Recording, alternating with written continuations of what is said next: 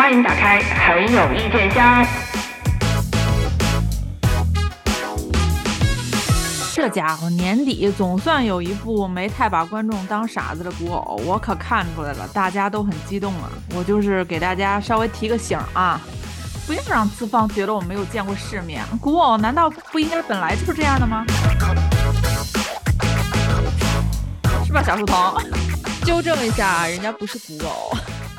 好的，人家是传奇武武侠传奇剧，对，嗯嗯，好嘞。而且人家特别说，就是因为不是古偶，所以男主才找的刘宇宁，呃，因为长不好看是吗？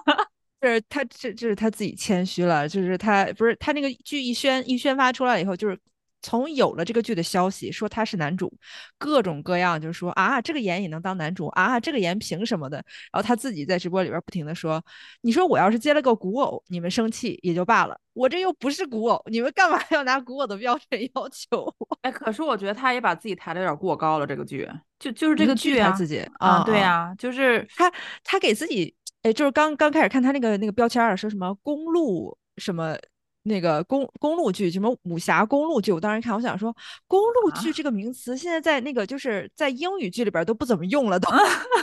就是好刁钻的一个类型剧，你干嘛要给自己套这个名字啊？你就你就说你自己是武侠就行，就嗯嗯嗯，传奇什么的这类的。我我刚刚刚追平了今天更新的这十八集，我我现在真的是每天等着追啊，就是每天自己那个工，我现在工作都有动力了，你知道吗，朋友们？我就。我赶紧把手里的活干完，好看剧。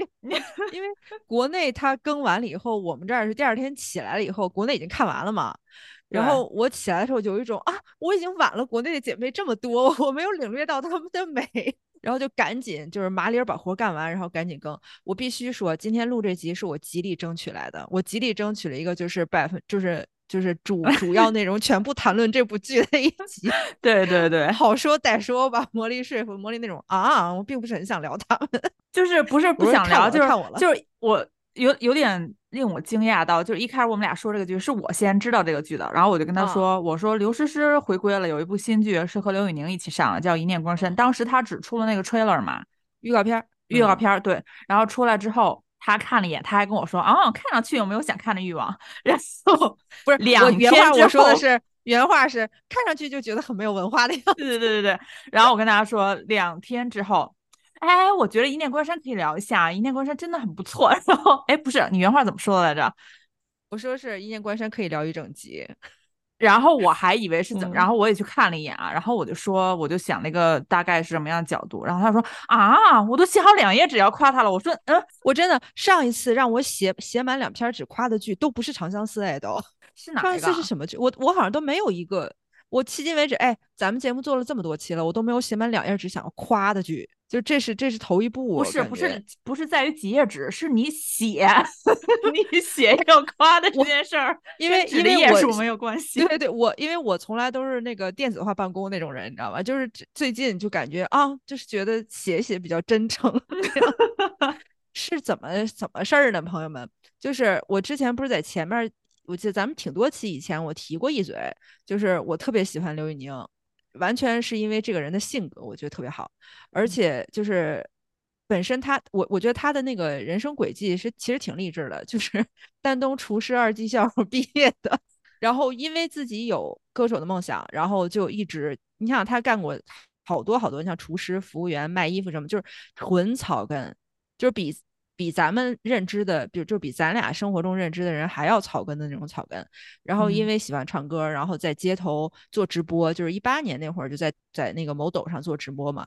说实话，我当时在刷某抖的时候，我刷到过他。我当时是抱着一股文文艺精英的那个傲慢子劲儿啊，然后我就特别瞧不上这样子的歌手，我就觉得他那个江湖味儿特别重。然后后来再过去几年呢，哎，你再看到他的时候，他就已经是那种半艺人的那个状态了，就不是纯网络歌手了。然后那个时候我就觉得，哎，我说这人好像挺眼熟啊，就是哪哪都有他似的。而且每次他出现的时候，都是基本上是唱歌嘛，唱的都是那种网剧啊，或者说武侠的那个 OST。然后直到，哎，不知道从什么时候开始刷到他演男配的那些片段了，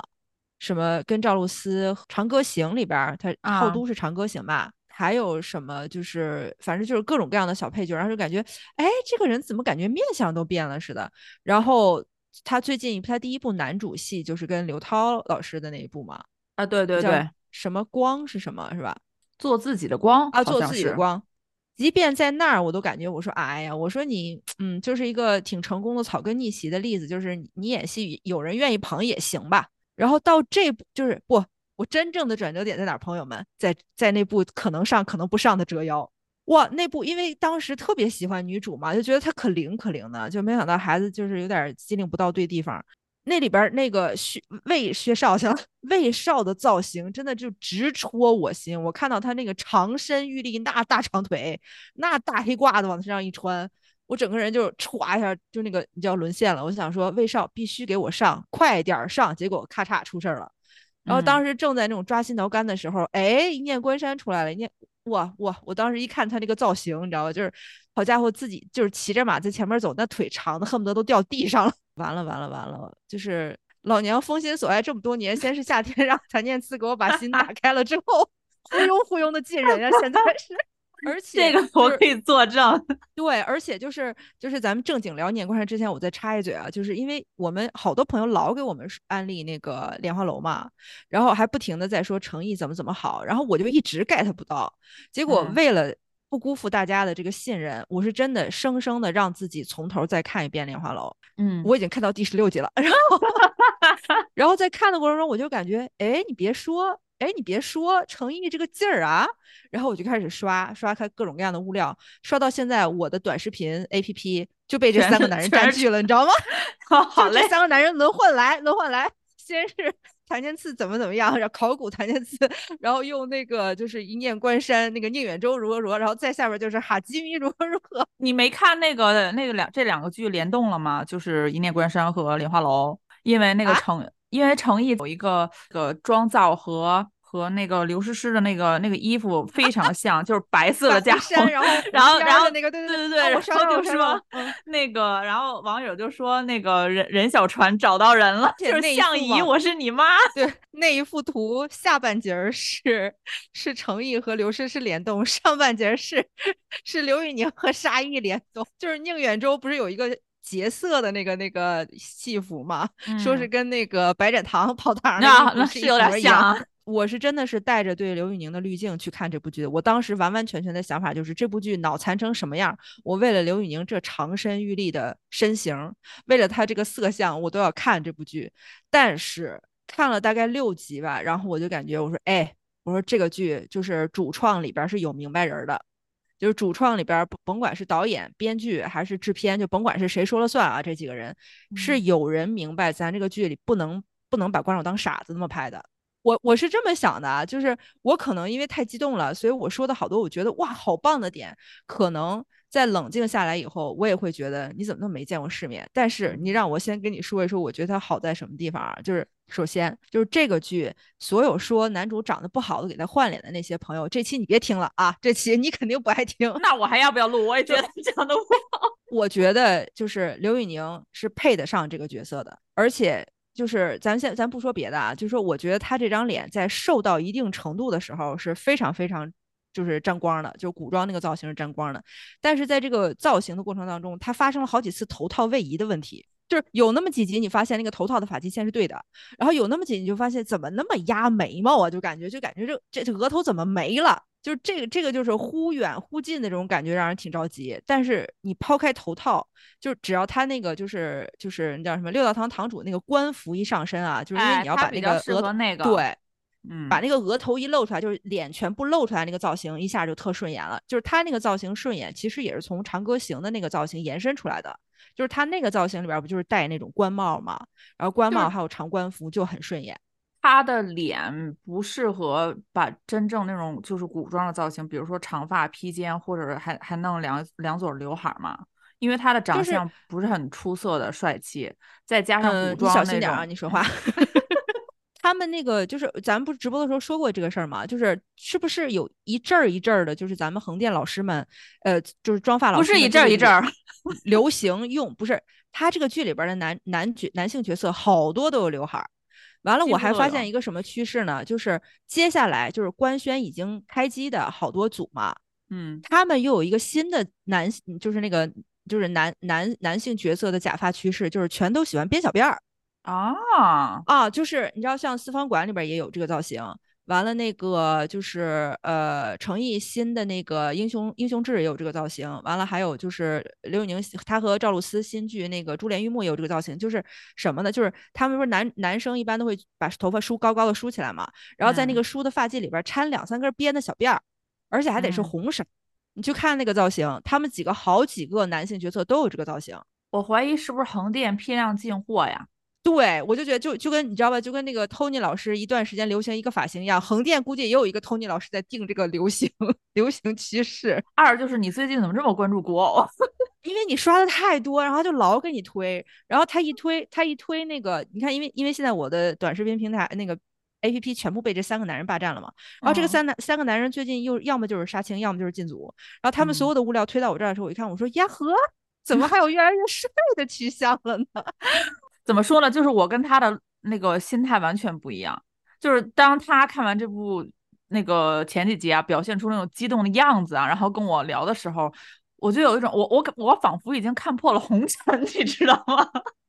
就是因为我我那个我我情窦初开，你封心所爱了是吗？就是因为因为我看了太多这种，就是呃好的古偶也好，就是烂的古偶也好，更烂的古偶也好。就是类似的这种剧看的太多之后，我现在好像对于男演员已经有点刀枪不入了。我我之所以看这部剧，是因为刘诗诗太美了。对，反正我也夸完了那个刘宇宁了。就是 我在我眼里啊，我觉得他配得起这个角色，他的努力也应该值得大家看到。然后过 下面说谢，接下来。刘因为因为刘美到她真的很美，她甚至有几个镜头，因为因为大家都知道夸她那个舞那个打戏演的好，主要是因为她练舞蹈，她那个仪态特别好嘛。然后她吊威亚，你就而且她都这个咖位了，她还提前进组，就是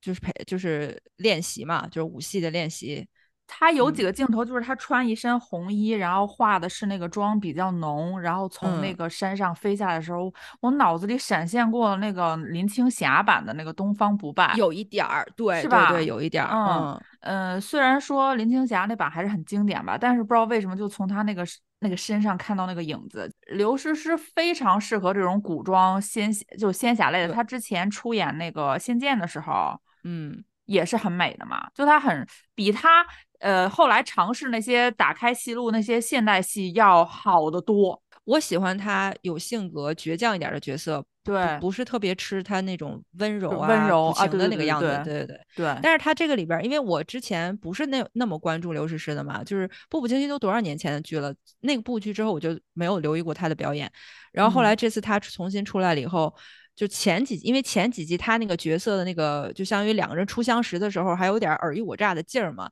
他的角色本身就是一个，就是剑客里边也需要有时候需要动用一下色相的那种。他刚开始要蒙对方的时候，就是营造出一种哎呀柔弱不堪，说奴不敢，奴怎样怎样，就是那样的一种角色。我当时想说，我说是挺柔弱的呀。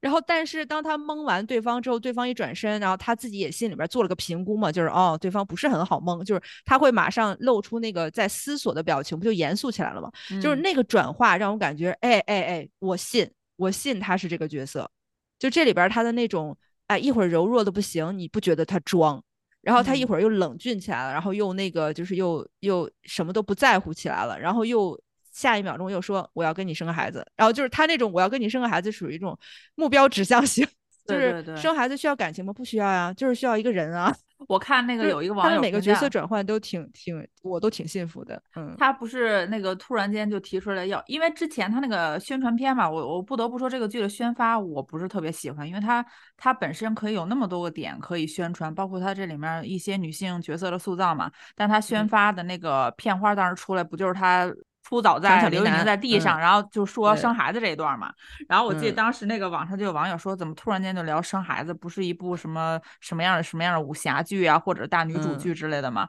然后有一个网友就说，广电为我们的生育率 操碎了心。这就是当时我看到他说我要跟你生孩子的时候，我当时也有一种啊啊啊，就 对对，就是那种这这就这放到现代戏里也有点过于过于前卫了吧？就就是像你说他那个宣发那块儿，其实。我我理解是这样的，就是如果你要是把它后边那个就是女主有多清醒，咵一下就放出来，就是什么都没放，先放那个的话，你可能会流失大部分就是比较比较看热闹的观众。就是人家也不想跟你走心，人家就是想看这个剧有什么就是扎眼的地方。就是他吸引的，他本身想吸引的还是想看古偶的观众啊。对对对对，就是他第一波宣发吸引的是那种想看大美女和嗯男生谈恋爱，我都已经很搂着了啊。想看大美女谈恋爱，想看大美女冷冷血，对吧？冷面杀手的那种。对。然后他这里边就给你爆出了一个极大的反差嘛。你想那么冷艳的一个杀手，一个大美女，她居然要跟一个男的生孩子，而且俩人素未相逢的，呃，就是素未相识的那种。他其实想营造这样一个宣发点，就是俗肯定是俗的，但是你说他管用不管用？管用。怎么说呢？我觉得他作为古偶是合格的古偶。看到目前啊，看到目前，我我不敢往下说。把自己抬得太高了，觉得他还够不上那个级别。他算是一部好的古偶，他不算是一部武侠。你可以说他还没有够到一部合格武侠的那个位置，但是我真不觉得他是古偶。截止到所有更新的集数为止啊，就是目前为止还是这个，呃，明线是营救吴地，完了暗线是替那个如意查清，呃，查清皇后死因，完了以后穿插两个人的感情。他的打戏算是合格吧，就是他不像以往的那些我们看那些所谓的打戏有有比较比较玄乎其神，对吧？类似于走进科学那种，这个人怎么能一直飞着？他知道找一些接力点了。还有一点就是以往我们老吐槽的那个打戏的时候，你知道，就主演在打，旁边人都站着。嗯，他这里面我背景所有人都在忙。对对对，这部戏我看，哎，你别说啊，虽然他们没有没有参与到主角的斗争，但是没让他们都站着，让他们也动起来。就是就是所有那个打戏里边每个人的角色是有是有作用的，就是这也是我看到目前为止，我就感觉这个戏里边的导演和编剧还有制片他们是有明白人的。嗯，就是他没有按照以往的那种就是。啊，就这个镜头就是主要突出男女主啊，然后咱们把这个拍好就行了，然后背景也没有人在考虑。但是这里边你能感觉到他很多细节是大家把这场戏当做一整场戏在考虑，每个人在这场戏里边的作用是什么。然后当然大家都是为了烘托男女主嘛，但是每个人的作用他必须有效烘托，他不能说我站这儿哈哈哈就是光砍空气，那不可能。在在某种程度上，我觉得他确实体现了一个协调的那那么一个作品。就本身我们一直诟病以前的一些一些剧作，就感觉好像各个部门都不挨着，就是你你那个武打设计跟剧情也不挨着，完了呃妆造跟那个跟剧情也不挨着，完了编剧跟灯光也不挨着，就是谁跟谁也不沟通，就好像这些各个部门就都各自各自为政一样，就导演也不统一一下，编剧也不过问一下。但是这个这部剧里，我感觉就是基本上所有部门都在为一个中心思想服务。因为他目前为止，他那个呃主角那个恨的那那条线还是写的还是蛮清晰的嘛，就不像那个云之羽之前是表面上恨，一进去发现全员都是恋爱脑嘛，所有人都显得是谈恋爱嘛，就是我爱你，你爱他的那种。所以我就说观众被 PUA 久了嘛，因为你去看这部剧的那个评论或或者他的弹幕的话，每一个镜头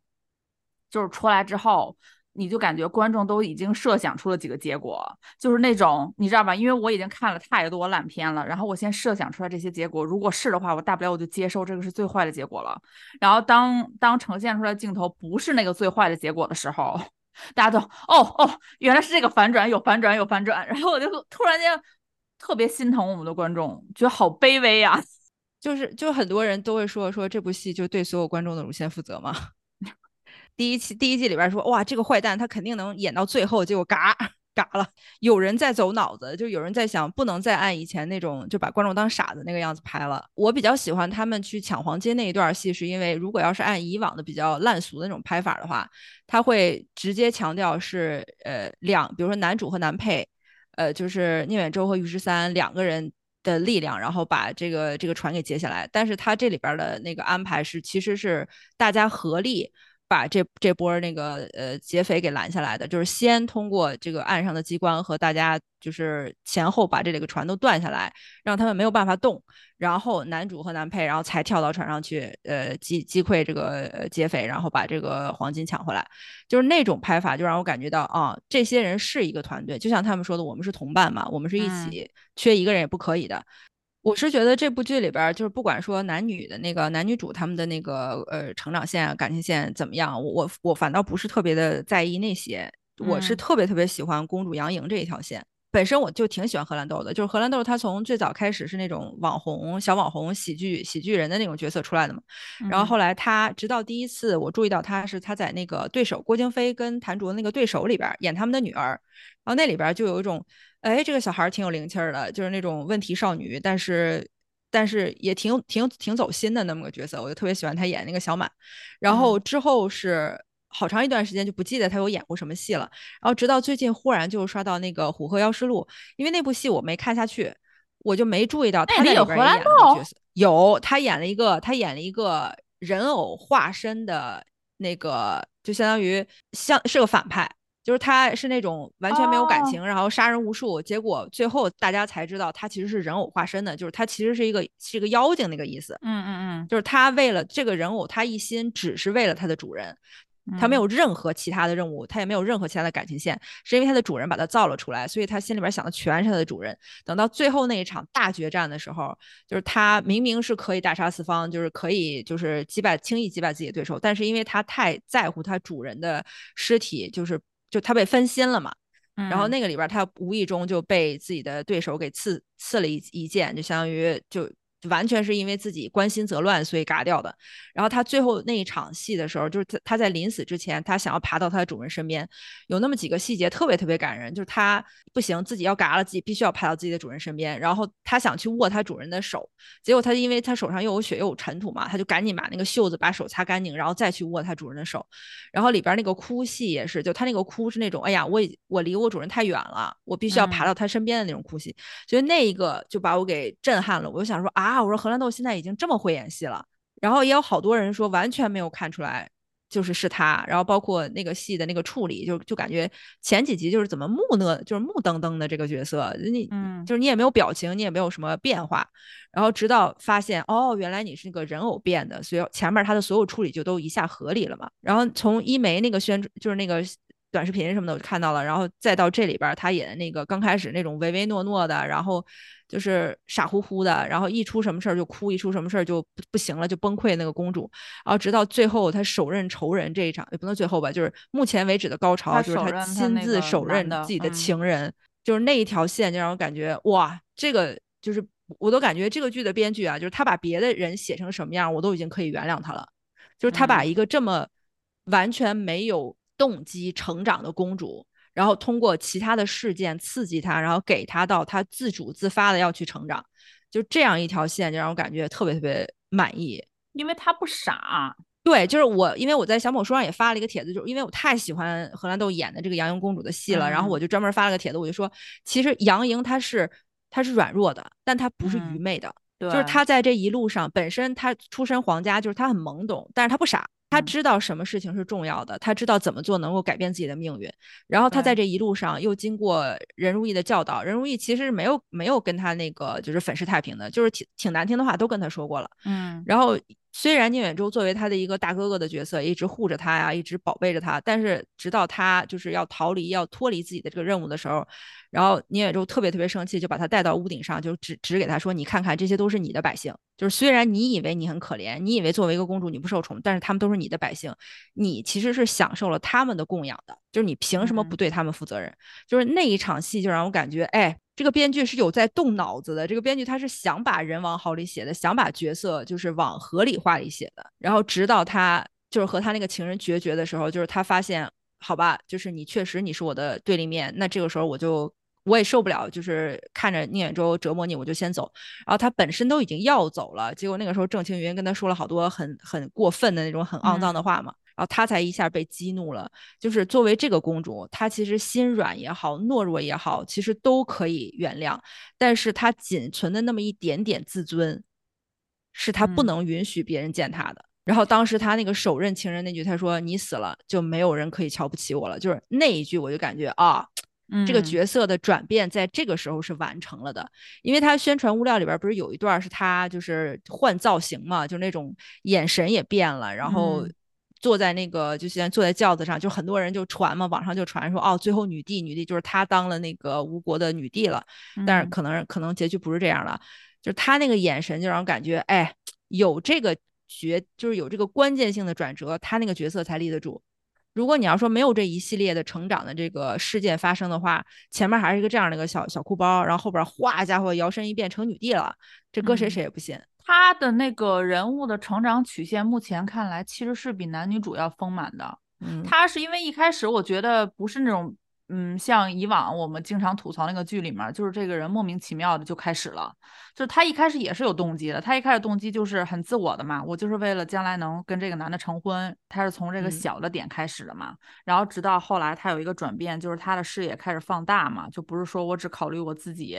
但是他也有那个动机，就是我为什么想主动站出来去出使，去那个赢回那个吴地，我觉得这个剧里面。比较好的营造了几乎目前为止出来的所有偏主要的女性角色吧，其实包括陈都灵的那个角色，她出来的戏份很少。但是你看那个丹阳王出来跟她聊的时候，不就说就是也是那一套嘛，就是那个我对你还是念有旧情的。不然咱们两个就联手还是怎么样？将来你还可以做皇后嘛？就是你跟我在一起之后，嗯，然后就其实丹阳王进屋的那一瞬间，你大概观众也能猜出来他是想表达什么，他应该是有这个意思嘛，所以他当时也没有跟他争什么，你肚子里有那个遗父子呀，你有这个武帝的孩子之类的。但是我我比较喜欢是编剧给那陈都灵设计那个台词，因为我们看了太多这种古装剧，现在我我。就是我们老说这个女性主义觉醒，这这大女主这个方向好像是比较流行嘛，好像你就愿意能蹭上这这波热度，能蹭上就蹭上了，导致很多的戏现在都是把非常现代化的台词硬装到这个女性一个古代的女性角色身上。但是陈都灵那个话就比较贴合，她是一个历史生活在古代的人那个话，她说的是我要让我儿子当皇帝，我要当太后。他小的时候。他还不懂嘛，我就是摄政嘛，我就是垂帘听政掌权嘛，这个是比较就是符合那个历史现实的，因为你也不指望那个时候的那女性有多清醒，直接就是我推翻你们。他那个角色确实也比较让人惊喜，就没有那种傻乎乎的那种啊，好，那我当就是我不能当他的皇后，我就当你的皇后。对对对，好怕那种烂俗的旧情复燃，或者有一些什么勾心斗角，结果他很直白的就说出来了。而且他们两个的那种就是所谓的藕断丝连的情愫，其实本身就很牵强。就是丹阳王自己说出来的时候都很牵强。就是咱俩只不过是一起共读过，然后其实我对你哎蛮有意思的，而且我到现在为止都还没有娶正妃。然后就好多弹幕里边就是说，那就是娶娶了很多侧妃呗。然后就是我其实我心里还是惦记着你的，惦有多惦记，惦记到娶了那么多侧妃。然后就就。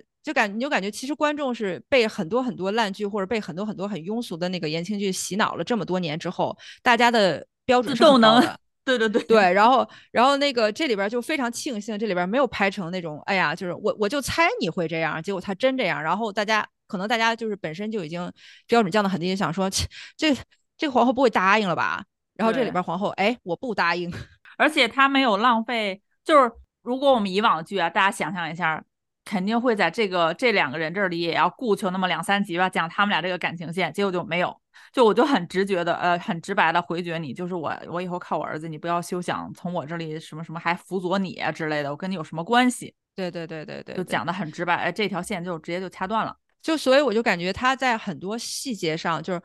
不管是配角的人物立得住立不住，然后还有他的很多那种剧情推动的细节，他其实都是在都是在想着说，咱们别欺负观众啊，就是咱别拿观众当傻子，咱就是把这个戏把这个人物弄好了就行。你就感觉他其实相对任务线反倒简单，就不像那种。你像咱们之前诟病的那些，就是很烂俗的剧，就是让你感觉他没必要谈这么长的恋爱，你就别让他谈这么长恋爱。就是我们也知道男女主爱的苦，就是点到为止和洋洋洒洒三十集这种这个区别，其实就是个审美的区别，就是两个人那种眼眼神那种破碎，大家就已经啊，他俩好苦就可以了，就是你没必要再拉扯三十集了，或者是那种故弄玄虚。对，就是这里边好多观众不就说哇，你是真把观众的乳腺当乳腺，就是因为以前里边好好经常出现那种说啊，女主听了一半没听完就误会了就跑了，就是互相长嘴嘛。对，然后这里边女主就是我就在屋顶一直听，听到你说完为止。就两个人发生误会了以后，就说哇，很庆幸男女主都长嘴了，而且都是在以抱着解决问题的态度往前进行。就是在最新，就是目前更新的那个剧情里边，就是两个人虽然也有过吃醋啊，有过闹别扭这种小矛盾，其实都很快和好了。但是目前为止，他们感情里边最大的危机其实是对人生规划的不同意见。聂远洲就当时特别就是特别自我的就说哦，等这件事情结束了之后，我们两个就一起隐居深山，然后就是骑马呀，什么劈柴呀。种花啊，种菜什么那类的，自己哇可陶醉了。就这里边那个人心那种表情，就是我好像不太确定我喜欢你给我描述的未来生活。嗯，然后当时人心的那个迟疑，就在最新的剧情里边就已经有回应了。最新剧情里边就俩人虽然也生了气，和好了，和好了之后，人心就说，其实呢。你那天跟我描述的那些生活，我想说来着，但是我没好意思，就是当下当下没好意思说。我现在跟你郑重其事的提一下，我觉得我我的未来其实是想做这些这些这些事的。你描述的那个归隐生活，我不甘心，就是那就是那不是我要的生活。然后然后宁远就有一种啊，就是难难道不应该是两情相悦吗？难道不应该是我说就夫夫唱妇随吗？就是咱俩商量好了，就一起躲出去就好了呀。然后这个时候人心就就跟他说。嗯，那咱俩就好好想一想吧。就是如果这件事情想不清楚的话，往下走其实没有什么意义的。然后我就一下感觉哇，总算有有一对儿谈了个明白恋爱。就是所以说这部剧很多人说，其实它。呃，虽然宣发没有这个定位，其实它是长久以来好像一直我们内娱想要营造那个所谓的大女主的剧嘛。我记得印象最深刻的是那个杜大人，就是一开始他们他们跟他说嘛，说杜大人，那您到了那个安国怎么跟他们谈谈判呀？然后杜大人不就说，我就进入朝堂，我就对着安帝，然后说什么要放了我们吴地，然后他们不就出来说那个杜大人怎么这么天真无邪？哎，我当时脑子就想，可能杜大人看我们内娱大女主剧看多了，因为。那些女主就要一定要勇敢的发声，跟别人发出来声音不一样，反正最后都会有光环照着他们嘛，他们也死不了，他们也没有什么事情，而且反倒因为勇敢的发言吸引到了，对吧？就是对方皇帝的注意，然后最后成就了一段那叫什么令人呃艳羡的 爱情故事。但是杜大人这个线也特别有意思，就是刚开始你看到他你是烦他的啊，就是你是烦他的，因为你就觉得你怎么那么愚蠢，就是怎么那么迂腐，就是你以为。就是最后初始是这样完成任务的嘛，然后六道堂那些人就那种啊，算了算了，就是摊上这么个人，然后但是他的这个变化是，他。就是天仙侠那那一战的时候，他是那种哎呀罪过罪过，咵一剑一个，咵一剑一个，我佛慈悲，我佛慈悲。然后就是，然后就好多那个他们今天去扫楼的时候，也也是那个就说，哎，你有没有看什么弹幕啊什么？他说啊，看了看了，有看到网上很多梗，就是说杜大人拜的是斗战胜佛吧？就根本对根本他拜的不是那个慈悲为怀的佛。就是然后当时那个就是杨莹不就很疑惑嘛？然后就是说杜大人你怎么会射箭呢？杜大人说君子六艺里边也有射箭，我当然要会啊。哎，一下你就感觉他的迂腐和他会射箭这件事情是完全成立的。对，他的迂腐和他最终选择射箭其实也是成立的，因为他他的迂腐就是在这一行人在这个使团里这一路上，他的目标就只有一个，就是护送殿下安全到安国，所以保那个杨莹是他的主要任务嘛。而且他的这个人设就是，如果如果他能说出那么迂腐的话来，那他六艺全习也是很正常的，肯定是一个特别尊重圣，就是尊崇圣人之道这么一个人，所以他才会既迂腐又六艺。但是呢，他这个角色到后边还是有一些变化的，也挺让人惊喜。就是这个大臣，这个大人，他根本就不是刚开始那种我要跟他们对吧，就是慷慨激昂、晓之以理什么，他根本就不是那样的人。就是其实他也贼着呢。对，但是他那个贼，他因为刚开始大家刚成团，而且他跟这帮六道堂人也不熟，他跟那个女官也不熟，就是他说，就相当于他的官方声明必须是绝对伪光正的。他不能说出自己真心实意想的想的什么事情，但是等到后边他们已经慢慢慢慢抵近那个呃安国之后呢，就会涉及到一些策略问题了。就比如说遇到难题了怎么解决什么的，这里边就显出来这个大人当官，就是要么说他怎么能当这么多年官呢？就是他在当官过程中有一些比较龌龊的小心思、小权谋，后边就慢慢慢慢就都释放出来了。然后你看到他出这些主意的时候，你就感觉说啊，你是这么个杜大人呀。对，而且他在那个他们把那个如意打走之后，杨莹不是问他吗？哎，说杜大人你怎么没那么生气啊？然后我就记得印象特别深，就是他说他说哦，因为我就是听听从先帝，就是你就能感觉到他那个就是又机灵又迂腐那个劲儿，就是迂腐就是因为之前先帝跟他说嘛，听看一个人要看他说了什么做了什么，不要看他什么什什么背景从哪来的这些嘛，你就感觉他好紧紧随那种那叫什么也不能说愚忠吧，就是很。追随圣意的那个感觉，就是杜大人是正正正正经经的演出了一个就是儒家传统的忠臣的角色，嗯，就是他既用最高的道德标准和礼义来要求自己，他同时又非常的就是显得跟一般的这个江湖之人和世俗上的人格格不入，就是别人看他，我感觉你怎么那么迂腐，但对于他来说，这恰恰是他人生中奉行的最高的道德标准。对。对，就是他认为是正常的，但是别人认为是啊，你怎么是这个样子？你看他那样塑造，你才觉得，对他就是那个文官，就是他就是应该是这个样子的。这个这个使团里边确实需要有一个他这样的人。其实我对副线的，就是那些配角吧，也不是说特别完全配角这些线倒是蛮关注。你比如说于十三那条线，嗯嗯，因为我看网上有剧透啊，因为有他那个最后结局照片，他那段好像是 B E。嗯，他们去他们去扫楼的时候，然后直播，然后就说那个网上有人猜你们是 B E 啊，然后猜说你眼睛瞎了怎么怎么样，他否认了，他说结局不是这样的，但是也不知道他否认的是说不是全员 B E 呢，还是说还是说他那个角色对，但是他们都否认了，说没有网上猜的不对，他们说。感觉他就是说到他跟那个线主的那个感情线，我觉得就是从起根上就根就根本不可能有任何结果，对。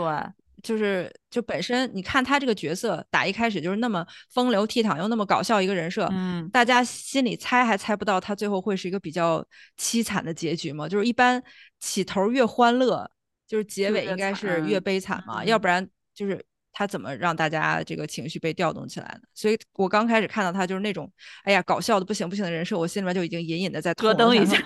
啊！我说你不要太招摇了好吗？你越招摇，后边你死的可能越惨。对，我就特别怕，因为他现在最出圈的是那个，呃，我没事，然后谁也没事，生猛的很。我先回去了，骑你的马，你们慢慢走。我我最喜欢他是那个那个他出场，呃，就是第一次如意说你要你要给我生孩子，然后那个宁远舟不是没同意嘛，然后如意就很很生气的在房间里摔杯子，然后他不听的，他脑袋上插一根小羽毛，然后就进去说美人，我可以替你生孩子，不要因为我腰细腿长就怜惜我，我受得住。对，他每次他一出现都特别搞笑，而且到后边。他们就是这几个朋友，都不是那种特别不解风情，然后也特别就是烦人的那种朋友，都是那种你们俩吵架了，那不行，咱们得兵分三路，然后帮你们把这个事儿给圆回来。是前招吧？就是前招那个角色刚开始那种，切，我才懒得理你们这些情情爱爱的事儿。然后直到他们发生矛盾，重归于好，他也接纳了任如意作为同伴之后，他就那种默默的守护着 两个人的感情。然后最新一集他们俩吵架发生误会了以后，宁远舟就很心神不宁嘛，然后他就那种从身边走过来，就是昨天我在屋顶，那个呃表妹和殿下就是表妹和呃对对对，就我都听到了。李同光说的 话我听到了，表妹和殿下说的话我也听到了，殿下和袁璐说的话我也听到了，要不要我告诉你？然后我就感觉哇哇哇，这这不就是我们一直看剧的时候就在期待那种说，哎，你们这帮闲人，你们怎么就不能帮帮人家男女主，就非得让人俩人误会是吗？然后这里边出现了一个主动帮忙的，结果男主是那种不需要，然后走掉。而且里边原路跟那个殿下两个人没事就磕一磕。但是 最搞笑的是那个他们就是是那个人姑娘，我我可我需不需要帮你调一下内心啊？要的要的要的。我记得网上有人说那个怎么没有人磕原路和如意？哎呀，这个线有点太富了，就是副线之特别富，对对对对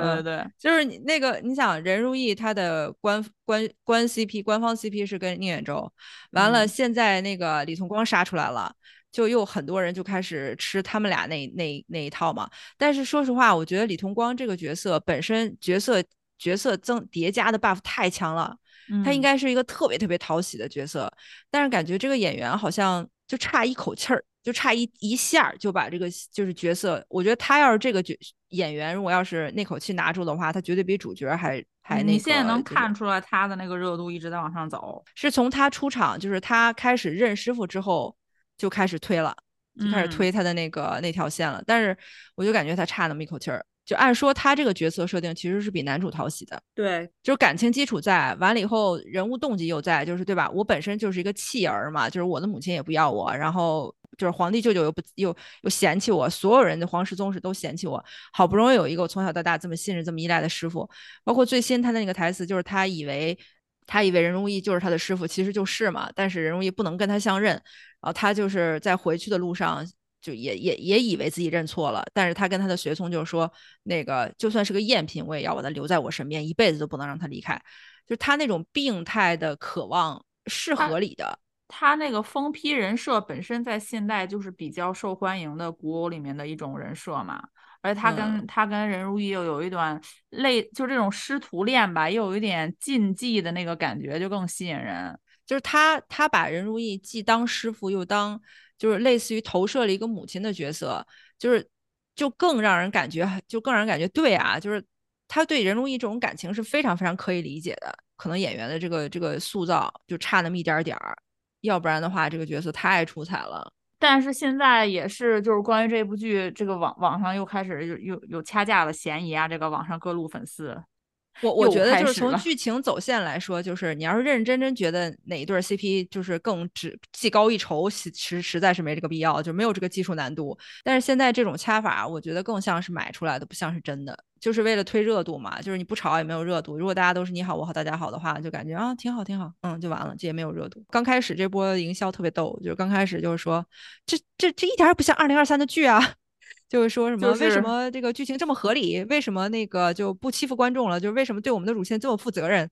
就有一种你在阴阳谁？好像是我们的期待并没有那么高，但是它反倒是达到了我们本身应该有那个期待。就最近这两集来说吧，就是那个他们猜那个马车走的是哪一边，就是运送金子的时候，然后那个原路不就过去听嘛？你想，就是咱们正常剧，这就已经是一个转折点了嘛？就大概他来看那个那个。车辙印大家就要知道了嘛。结果原路说，哦，其实他那边两边重量是一样的，看不出来。但是，对对对，看的是那个马匹的那个脚印，有一波是那种只有京中的，可能是官宦人家才会用的比较高级的马。然后就哦，就一般我们猜那个剧可能都不用等到原路是吧？主角就是得多牛啊，就直接定了。对对对，就这边肯定是这边。结果哦，等到他来，来你来看一下，就是每个人有自己专业的事情嘛，就是他们。们那一套推理是让我感觉说，哇，你居然会花这么多篇幅去推理这件事情，先定方向，而且他们不是说四个方向，定的是八个方向。我当时想说，哦，你，嗯。好，你确实有在动脑子，这个编剧就甭管你这个脑子动的对不对吧，就是咱先就跟那个赘婿里不是赘婿，就是庆余年里边不是郭麒麟演那个他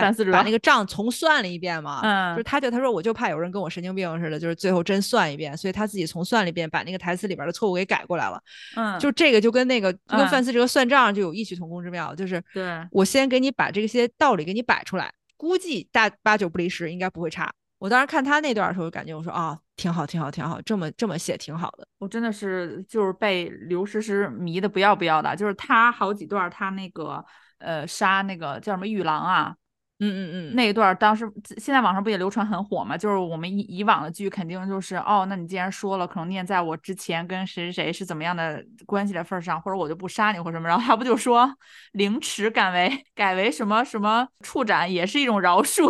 对对对对，就是狠劲儿还是在的，就是在我狠的范围维度里面，给你从那个五级的狠降到了三级的狠，就已经是对你的仁慈了。就哦，这个符符合一个刺客一个杀手那种冷血。对，就是他这里边，我我比较喜欢他的这种处理方法，就是他没有在不必要的细节上，就让之前我们一直非常痛恨的那种，就是你你有你有这个必要吗？就是咱人生已经很苦了，你有这个必要在这些细节上再为难一下主角吗？就是他没有在任何这种没必要的细节上浪费时间。你像杀玉郎的时候杀的特别的决绝，就包括他后边就是他被就是那个。朱一卫捉捉了他养母要挟他的时候，你能感觉到女主已经就被拿住了，她确实没办法，就她也不能看着她养母去死。然后这个时候，她养母就非常清醒的就说：“你不能放下剑，你放下剑，咱俩咱俩都死。”然后，但是他没办法，他就直接咣当就打算放下剑。然后他他养母当时想，完蛋，就是你要放下剑的话，你都活不成。他养母嘎一下自己抹脖子了。嗯嗯嗯。然后我当时想说，哇，先生大义啊，就是。就是他都不用抹脖子，就他养母说出那句话，我觉得已经打败了百分之九十九点九九九的剧了。就是那种你放下剑，咱俩都死。我说对，就是那种就让你感觉啊，他真的没有必要在这些事情上浪费时间。因为如果如果要是按以往我们我们习惯看的那种很很烂的编剧，他编下来就是，哎呀他妈又你你哎呀妈妈拖累了你啊什么什么的，然后俩人母女要浪费一番救，对，当着敌人的面叙一番救，叙到男主赶来救他。但是这块的处理就是，其实是他养母自己自刎了嘎了之后，然后他其实已经那个就是大杀四方了，然后但是因为那个为首的那个朱一卫就说你们上，他自己先跑了。其实人心当时如果要是按以往的剧情处理，他没有追上那个那一个为首的朱一卫也是可以理解的，就是这么多人嘛，你肯定杀不过去。但是当时他。把那些徒众解决掉之后，再去追杀那个为首的朱一卫，这个时候聂远舟才赶来的，就相当于他其实已经把仇报的差不多了，就是最后就只差这一个人的时候，聂远舟到，而且聂远舟来也是帮他拖住其他那些帮众们，他自己一剑就是相当于一剑毙命，就把他那个直接仇人就给干掉了嘛。嗯我当时看的时候，感觉说，哦，太好了，不是聂远周杀的那个主因，对要不然，对对但是就这样，还是被很多人诟病，就是说，好家伙，这这这就是百分之九十九的人都杀了，这个时候男主踏着雨来了。哦，我倒我我觉得这倒没什么可诟病的，本身就是为了看人骂看任如意杀人嗯嘛。就是他当时很多人就骂，就是说啊，怎么男主就来的这么这么巧？人家就是仇都已经报的七七八八了，你男主这个时候帅帅的来了。但是他前面儿就是我其实我可以我可以理解男主他一定要在紧要关头赶来，但是之前我们讨厌那些剧，就是你都不描述他是怎么怎么就来了，他怎么知道这儿出事儿了就来了。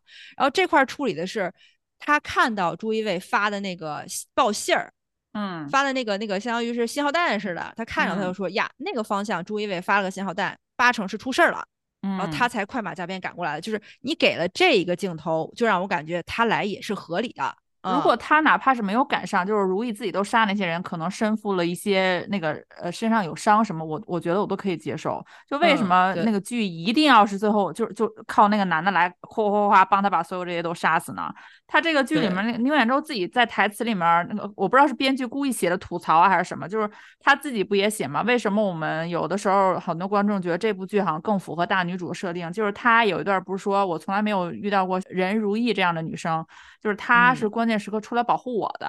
对对对，就是他会出来给我出主意，他的脑子更清楚，他他逻辑思维可能更强。后来你想，哎，其实他就是把以前那些烂剧性转了一下，那个处他理方式。其实就是把之前的错误全都纠正了，就是咱们骂的他，他基本上都是那种哦，对，咱们女主也是有脑子的，而且你想他那个人设，你在一个剑客组织里边做到了相当于副首领的位置，他怎么就是他可犯的错误少之又少，对，就是你应该把他犯的错误放在那些特别特别刁钻，就是特别特别就是百密一疏的事情上，那才是合理的。如果要是像以前那些剧里边那种疏忽了，居然让这个人跑了，或者疏忽了，就是忽然心软了把玉郎放了，就是如果是这些错误的话，那就是他这个人物就立不起来了，就是凭他凭什么？他凭什么做一个一人之下的副首领？然后同理，就是聂远舟也是这样的角色，就是你就像刚开始他本来也是动心了的，就是任如意想要跟他就是怎么着，咱俩好一下，生个孩子呗。就是他怎么会不动心呢？那么美的一个美人在他面前勾搭他，他但是他的理智告诉他就说，咱俩这个命啊都挺烂，咱俩在一起没什么好结果。不是你死就是我死，与其这样，到时候都痛苦，咱不如压根儿就别开始这种孽恋。嗯，哎，他这个逻辑我是能接受的，他接受是理所当然的，他不接受才说明这个人带了个脑子。嗯然后他好像设定也并没有想说这是一部爽剧，但反倒是在一些那个配角被主角直接嘎了，就是智商主角智商是在线的，然后包括他们感情线的发展，你反倒觉得哎挺爽的。就是有有的时候我们看爽剧，不是说哎呀这个这个爽剧这么假，你凌驾于我的智商之上，怎么可能有这种行为？而是说我们也期待爽，但是这个爽必须是符合逻辑的。对对对对对，就是这样，就是这样，就是你你把他当个正常人写，大家就已经宽容很多了。你再把他当当一个正常聪明人写，那大家就更高兴了。对对，就是我们看他也痛快，他对吧？他表演出来也痛快。就嗯是其实我其实当时就是很兴奋，感觉看这个剧特别兴奋的时候，我就一边儿在看，我一边儿在列这些点嘛。就是我说，哎呀，我到时候夸他这个这个这个。其实夸到后边儿，我就在想说，按说这就应该是一个剧的及格要求。对，就是你一个正常的把观众当人看的一个剧，你的编剧、你的导演，你就应该就应该这样，一一起码是应该这样的。嗯，我们之前就是骂那么多烂剧，不是说我们就看不得那鱼好，对吧？我们看不得嗯那就是古偶就是吸引人什么的，而是因为你都不把观众当人看，你都不把观众的脑子当脑子看，你让我们怎么夸你？我也想无脑就是吹吹爆一个人一个就是一个剧里边男女主的颜和爱情线。我也嗯想就是啊，所有东西都合理，我就只要看你俩谈恋爱就行了。我也想呀，我上班不累啊，朋友们。对，我们还得天天想点，还得天天指指出来这个剧为什么不合理，那个剧为什么不合理。对于我们来说，这很大的工作量，就是你好容易出一个让大家感觉啊七七八八都挺及格的，剩下一些小小不严的问题，我们也可以睁一只眼闭一只眼，然后大家安安生生的去磕，就是各种各样的 CP CP 那个 CP 线，你愿意磕谁磕谁。就是我们好像好多观众听众是不是觉得，哎，他们俩就是不喜欢古偶，就瞧不起古偶，就包括我们那个嗯小某书也被粉丝就是攻击过嘛。其实，哎，俊男靓女的戏谁不喜欢看呀？是呀，不是说反古偶，是说反古偶里面强行给我们建那个降智，然后找一些又不好看的那个男主硬演天下第一美男，然后让你去接受，就是他这种有点那个温水煮青蛙那个意思，就是慢慢慢慢，你好像觉得那个就是那个新 normal 啦。对对，就是哦，那个好像是是一个标准，其实不是的。包括这个剧一开始，他冲的第一个热搜，不就是说刘宇宁的那个原声台词？台词，对对对，嗯，对。然后我就想，就本身我们也说了很多演员那个台词问题，我们就说这个台词这件事本身是一个就是特别基本的要求吧，应该是你一个演员，你有一个好的那个什么声声形台表嘛，声台形表的声台声台形表嘛。然后哎，好像现在到到成为一个被夸的点了，因为别的都达不到这个水平。现在是原声台词是一个宣传点，当时他们就有人解释说啊，为什么本身就是最早咱们看那些就是老一点的电视剧，央视的那些古装电视剧也历史剧也好或什么剧也好，都是同期声嘛，就是现场收声。当时大家的习惯那个是正常，那个是 normal，就是哎，到后来大家听配音的时候就感觉为什么？为什么就是不能是同期声呢？然后当时一段一一度是因为有好多港台演员来，然后他们普通话不过关，然后用不了同期声，然后再慢慢慢慢，然后就变成那个什么横店啦，就这种大型的影影视那个影视基地去拍戏，然后他们就有人解释说，因为同时开棚开拍的有好几部戏，就是你在这儿拍那那。隔壁都在都在打，就是你同期是收不到合合格的声音的，所以就变成了凡是在什么横店啦或者什么就那种大影视基地拍戏的那些戏，基本上都不能收同期声了。嗯，完了以后这个呢，大家就说啊，那好吧好吧，就是制作就是制作更新迭代嘛，大家可以理解。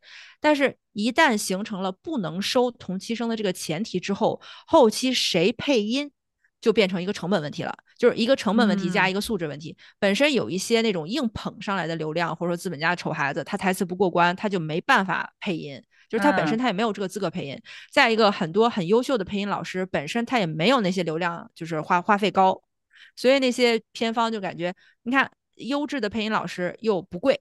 完了这个演员本人又配不了。那咱们就不要用演员本人的声音了嘛。然后这样的制作多了以后，慢慢慢慢就又变成了演员本人不用台词，用配音老师反倒成了正常的了。对，啊，这样演员自己反正也也没什么要求了，反正最后会有配音老师嘛。对，而且后边不是好多好多就大量的，不管是偶像艺人也好啊，唱跳歌手也好，不就也涌进来要拍戏了嘛？就是很多参差不齐、良莠不齐的演员本身台词就不过关，再加上制作的这些限制，就变成不用原声台词也没有什么大不了的，反倒衬托了某些个别演员。好家伙，用一个原声配词配音就变成大吹特吹的了，反反而是你反观那些比如说正正经八百的好。踏踏实实想当好演员的，不管是科班的还是非科班出身的，就是人家都会争取每部戏都自己配音。这也是我们之前就是骂了很多我们瞧不上那些古偶的一个特别大的一个弊病，就是你那么多钱都赚了，你再多花点时间弄弄台词儿，怎么就不行了？咱也不要求说，我们对我们对就是已经宽容到说不要求你得做的像过去的那个剧一样百分之百的，就是你要多高多高的质量，你稍微用心一点，你哪怕每每部片咱就不说非得九十分吧，你哪怕都拍七十分了，我觉得我们也是愿意接受了。现在就是大部分，嗯，对对，现在就是大部分片都是哎六十都不到，对对，大部分不及格。哎，你出来一个七十分的，你就感觉哇，这七十分了不得，正好，对，我们就得夸一夸。